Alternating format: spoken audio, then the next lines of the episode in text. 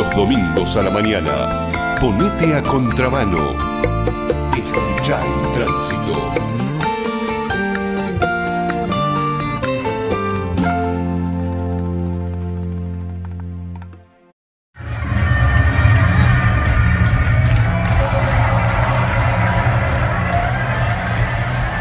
Buen día, oeste. Es octubre. y aquí estamos otra vez.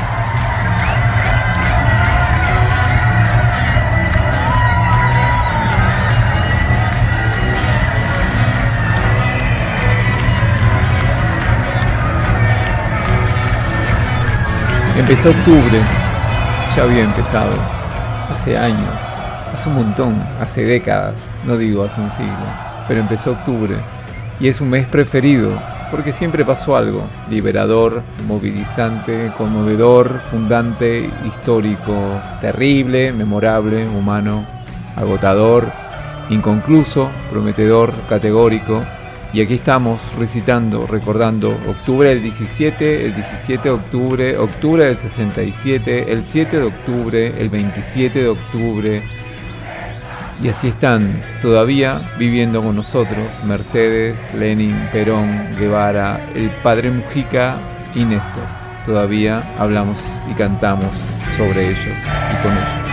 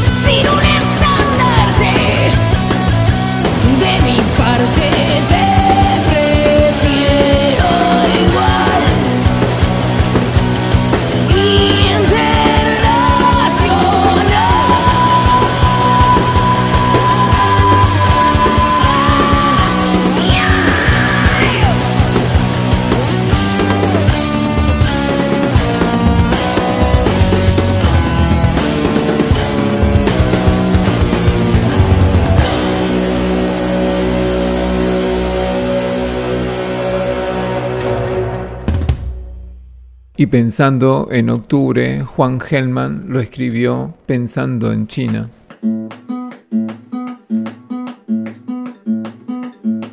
Escribió, era posible en una calle de Pekín.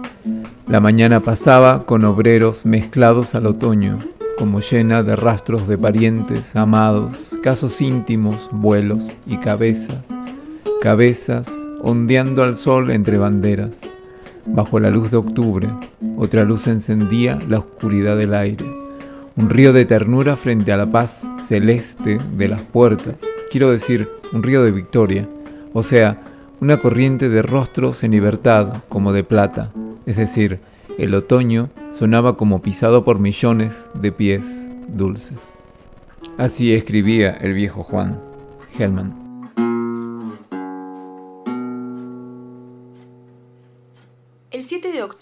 Pero de 1930, nació Carlos Francisco Sergio Mujica Echagüe, más conocido como el padre Carlos Mujica.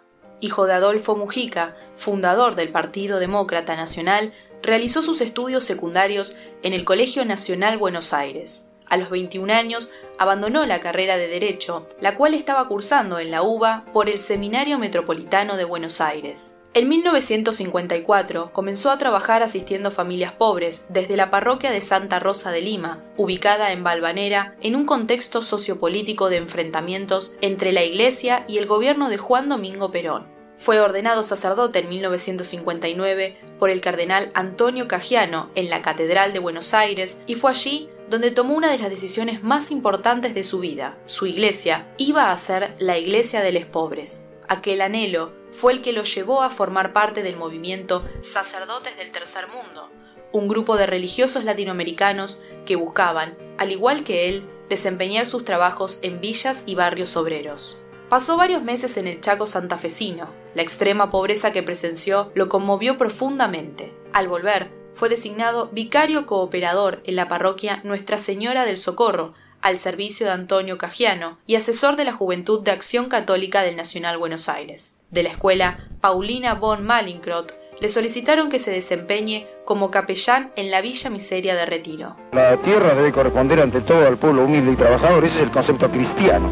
No se trata más que de restituirle al pueblo lo que al pueblo le corresponde. Todo ser humano en una sociedad civilizada en la cual se aplican los principios de Jesucristo tiene que tener derecho a su trabajo y a su vivienda. Viajó a París en el periodo conocido como Mayo francés para estudiar comunicación social y teología.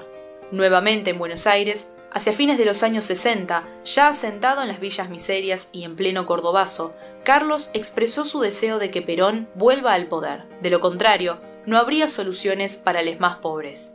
Luego de las elecciones, a Mujica le ofrecen la oportunidad de ser diputado por el Frente Justicialista de Liberación, pero el pedido fue rechazado. En 1973, Cámpora fue elegido presidente y Mujica fue testigo de esa inmensa alegría, según sus dichos. Bueno, ahora voy a ir acá a la Casa de Gobierno cuando jure el doctor Cámpora, pero no me quería perder esta alegría tremenda del pueblo y me parecía que tenía que estar justo a, mis compañeros eh, villeros en este momento de alegría del pueblo. El triunfo de Cámpora y el regreso de Perón al país anunciaban grandes cambios. Desde su lealtad a los pobres y su trabajo en las villas, Mujica decidió acompañar al nuevo gobierno.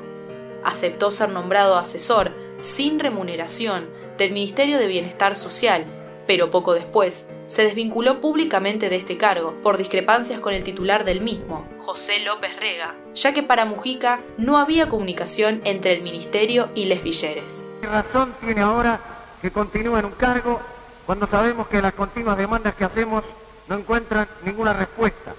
Por eso yo ahora les voy a leer a ustedes el texto de mi renuncia su exposición pública y sus discursos contra la oligarquía argentina y la opresión lo pusieron en la mira de los sectores que combatía.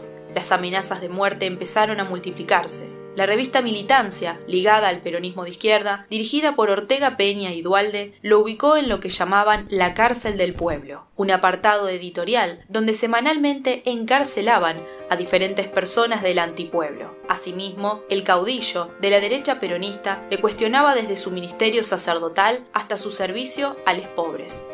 11 de mayo, un sábado de 1974, a las 8 y cuarto de la noche, mientras salía de celebrar misa en la localidad de Villaluro, Mujica fue alcanzado por una ráfaga de ametralladora.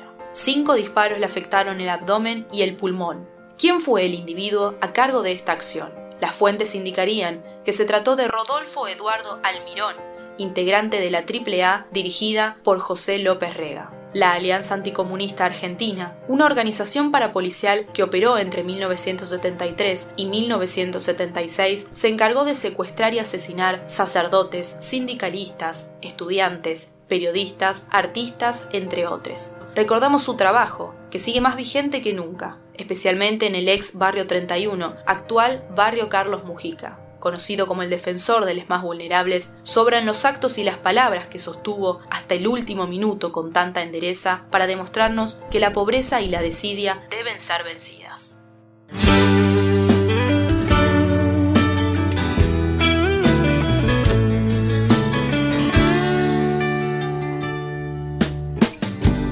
Padre Francisco, no les pregunte lo que piensan sobre Cristo.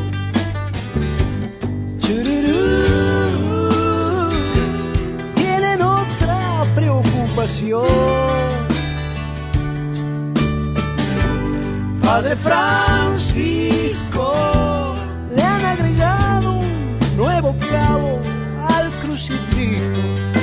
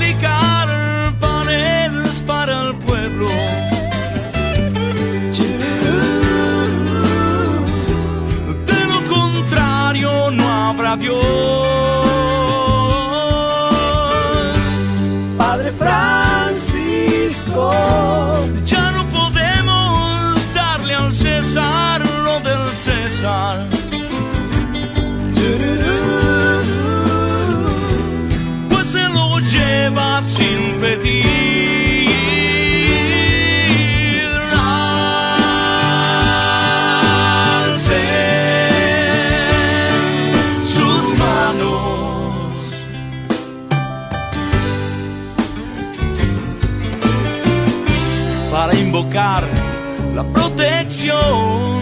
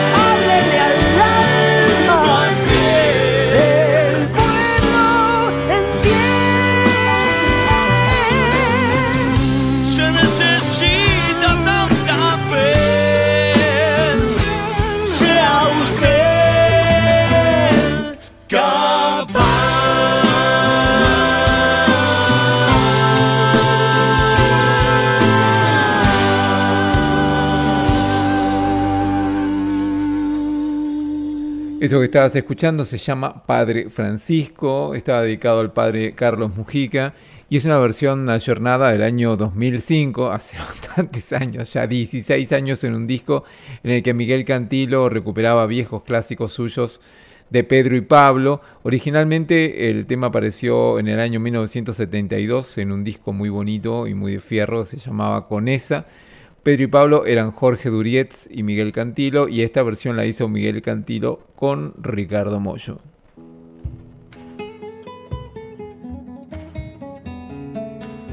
En 1945 hubo un mes y un día sobre el cual todavía reflexionamos. Músicos, músicas, poetas, ensayistas han dicho lo suyo sobre un evento tan considerable de aquellos de los que suele decirse que parten el tiempo en dos. Raúl Escalabrini Ortiz deja un texto de puntuaciones sonoras inconfundibles. Nos permite escuchar las resonancias de miles de pasos que se dirigen a un punto común.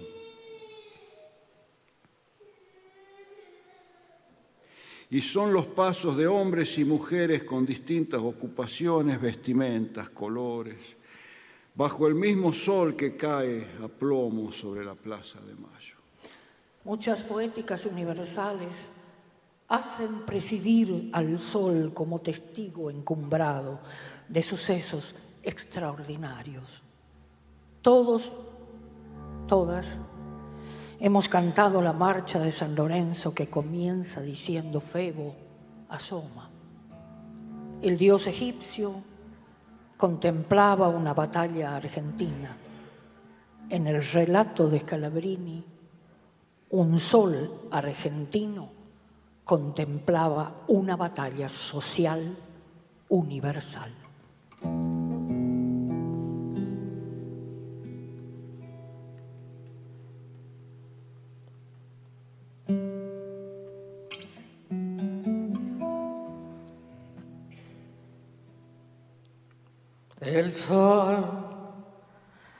Plomo en la plaza de Mayo. Los hombres y mujeres de rostros atesados, hilanderas, obreros, peones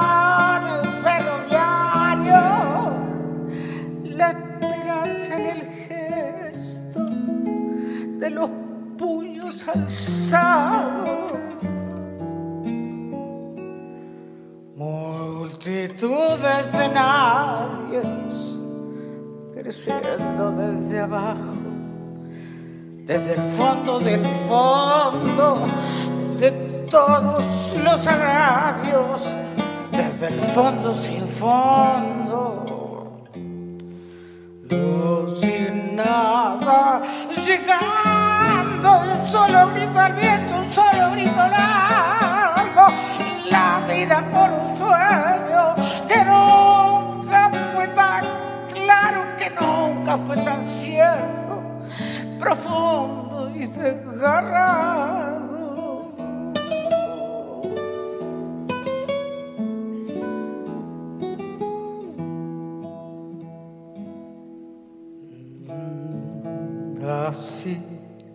Entraba la historia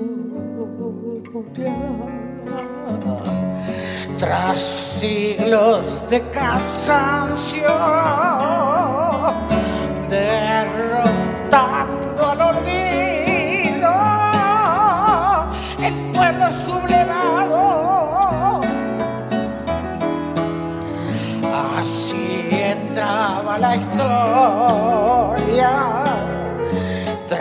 siglos de cansancio, derrotando al olvido. El pueblo sublevado, un solo palpitar, creciendo desde abajo, un solo palpitar. El pueblo sublevado, un solo palpitar, creciendo desde abajo.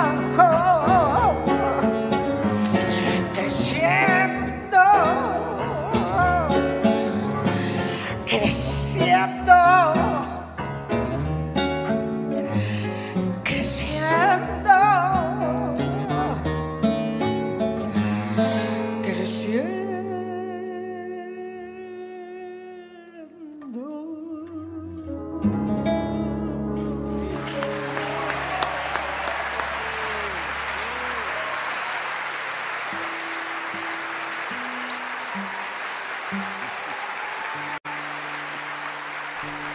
Eso que estabas escuchando, ese cantar sentido, era Mojones, con Liliana Herrero, Teresa Parodi y Juan Falú. Esa voz desgarradora era la de Lili Herrero, recordando lo que había pasado en el 45, pero también recordando su propio dolor con la lucha y la partida de su compañero y el compañero de todes, ese pensador que fue Horacio González. Se presentó el 22 de agosto, justo el 22 de agosto de 2021, en el Centro Cultural Kirchner, se llamaba Mojones, y ahí Liliana Herrero, Teresa Parodi y Juan Falú presentaron canciones nuevas en una propuesta con músicos increíbles como Pedro Rossi en la viola o Facundo Guevara rompiéndola en la percusión, Ariel Naón eh, haciendo el contrabajo y Lilian Saba en el piano, increíble. Tenía textos originales que habían sido creados entre noviembre del 2020 y febrero del 2021 en el marco de las conversaciones entre Liliana Herrero, Teresa Parodi, Horacio González y Juan Falú, que estaban centradas en la idea eh, de recuperar vivencias de quienes compartían el tiempo y los gestos de una generación argentina marcada por pasiones y por duelos. Y para terminar esta primera parte de los octubres, quería recordar a dos chicas más, y disculpen la obsesión con el 7, pero el 4 de octubre de 1917 nació Violeta Parra. Hay una cuestión con octubre y el 7, ¿no? Eh, el 17 de Violeta Parra, el 17 ruso, el 67 de Guevara, el 17 de octubre del 45 el 27 de octubre de Néstor, en fin. Un 4 de octubre del 17 había nacido Violeta Parra y un 4 de octubre, pero mucho más acá, se iba la queridísima Negra Sosa.